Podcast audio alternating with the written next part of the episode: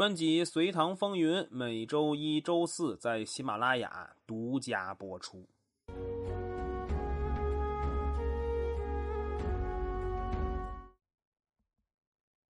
咱们上期介绍了隋炀帝的长子元德太子杨昭，这是一个好娃娃，可惜英年早逝。相较于杨昭，老二齐王杨戬那就是一个实打实的混蛋了。这杨戬呀，长得好看，眉清目秀的，也是文武双全那种。我觉得不谈品德，单论才貌的话，那隋炀帝应该会倾向于让老二当皇位继承人。大哥死了。那根据顺位继承的原则，老二杨戬就是未来太子的不二人选了。隋炀帝就更重视太子的培育工作了，所以他让吏部尚书牛弘给齐王府选择了合适的臣僚。在选择老师的时候，隋炀帝更是特别的慎重。最后，他选择了黄门侍郎刘简之。这人简历我看过啊。在隋文帝朝的主要工作就是接见别国的使者。隋文帝最后几年的时候，他出任宿州刺史，后又转为西州刺史。咱不用管这俩地方在哪儿啊，反正他不管在哪儿都有不错的政绩。隋炀帝应该是看中了他外交和内政都有能力处置这一点，再加上不贪财，有良好的品性。所以让他给老二当老师，皇子拜师那都得有个仪式，这得让皇子从心中重视老师。这场拜师就可以看出隋炀帝的苦心了。他先把杨戬叫过来，语重心长的说：“阿孩啊，杨戬的小名叫阿孩阿孩啊，我十二岁的时候就镇守晋州了，当时我爸爸。”也就是你爷爷给我选老师的时候，选的是王少。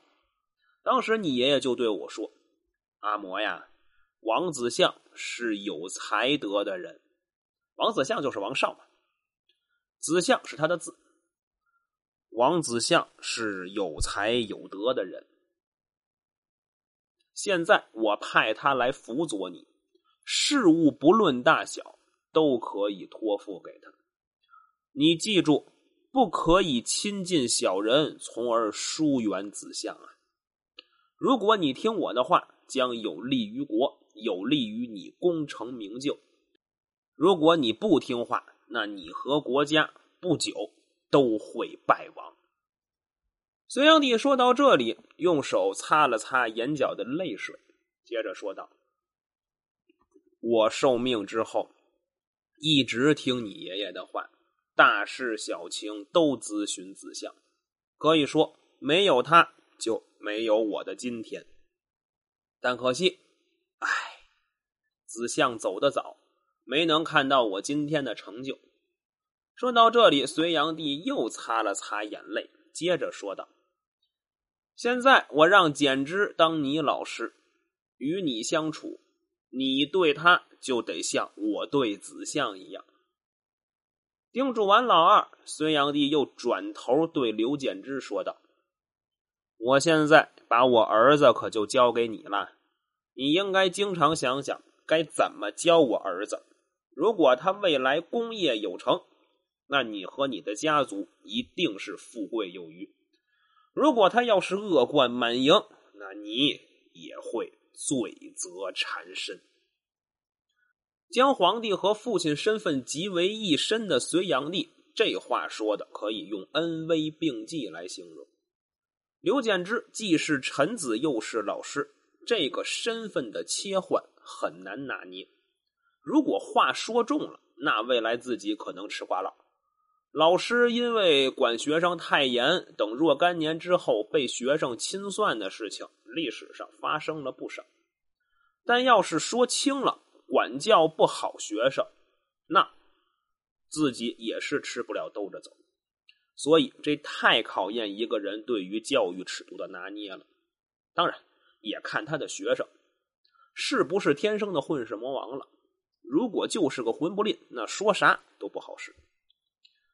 可惜刘简之就遇上了这么个混不吝，而且他自己也属于能力有限那种，无法匡正杨戬的行为，所以当杨戬出事之后，他也遭受了惩罚。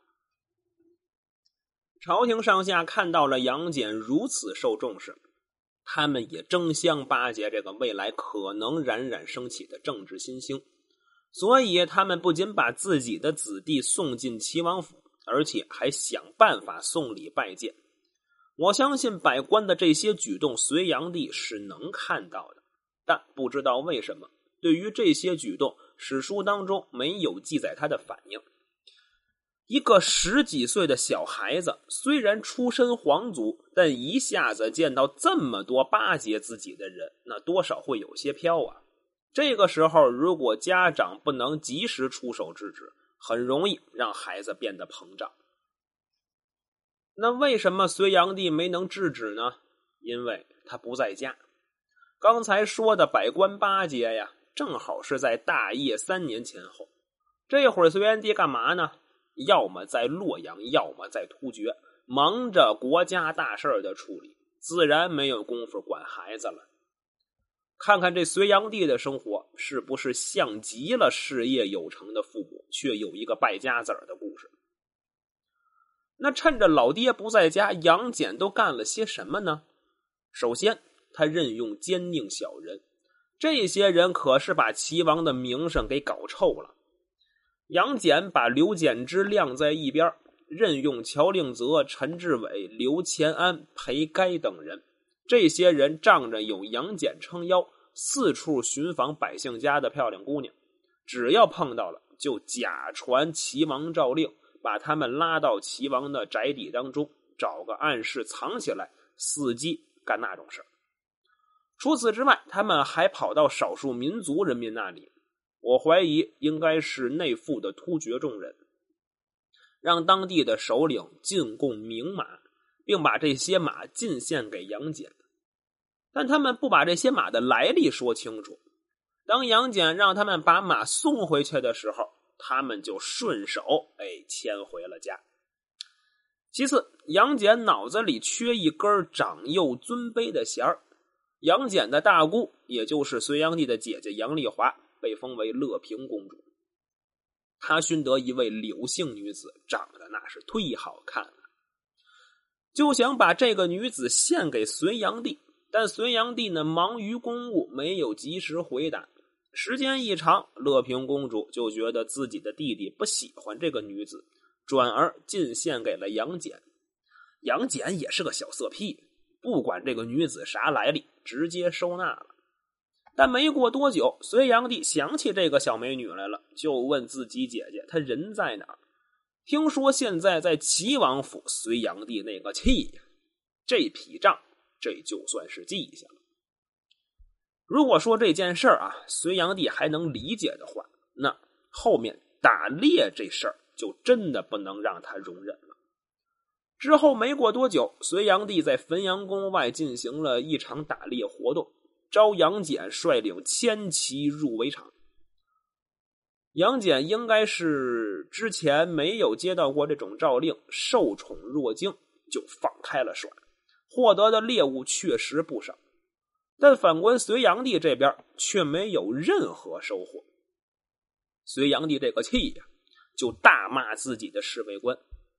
但侍卫官也是委屈呀，就哭着说道：“不是我们的错，是那些野兽全都被齐王的部下给阻拦了，根本来不到您附近。”这句话可点着了隋炀帝的火药桶了，见微知著。看到自己儿子现在的举动，知道他已经很骄纵了，所以准备找点辙惩戒一下这个不知天高地厚的儿子。杨戬平常干的坏事可也不少，所以想找证据还是非常轻易的。所以没过多久，就知道了杨戬不少的过错。史书当中没有详细记载找到所有过程的经过啊。但重点的记录下来了，就是和外部臣子有交流，这个是皇帝最忌讳的事情。皇子和外部臣子交流，那很容易结成朋党，最后威胁统治。当年杨广就是通过勾结外臣，掌握了朝中政局，最后成功废掉了自己大哥，当上了太子。他是勾结外臣的受益者，自然知道其中的危险。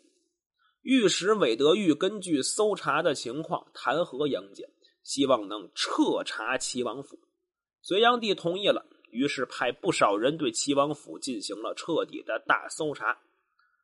这次搜查可是让隋炀帝开了眼界，他万万没有想到啊，一个二十岁左右的年轻人能玩的这么花。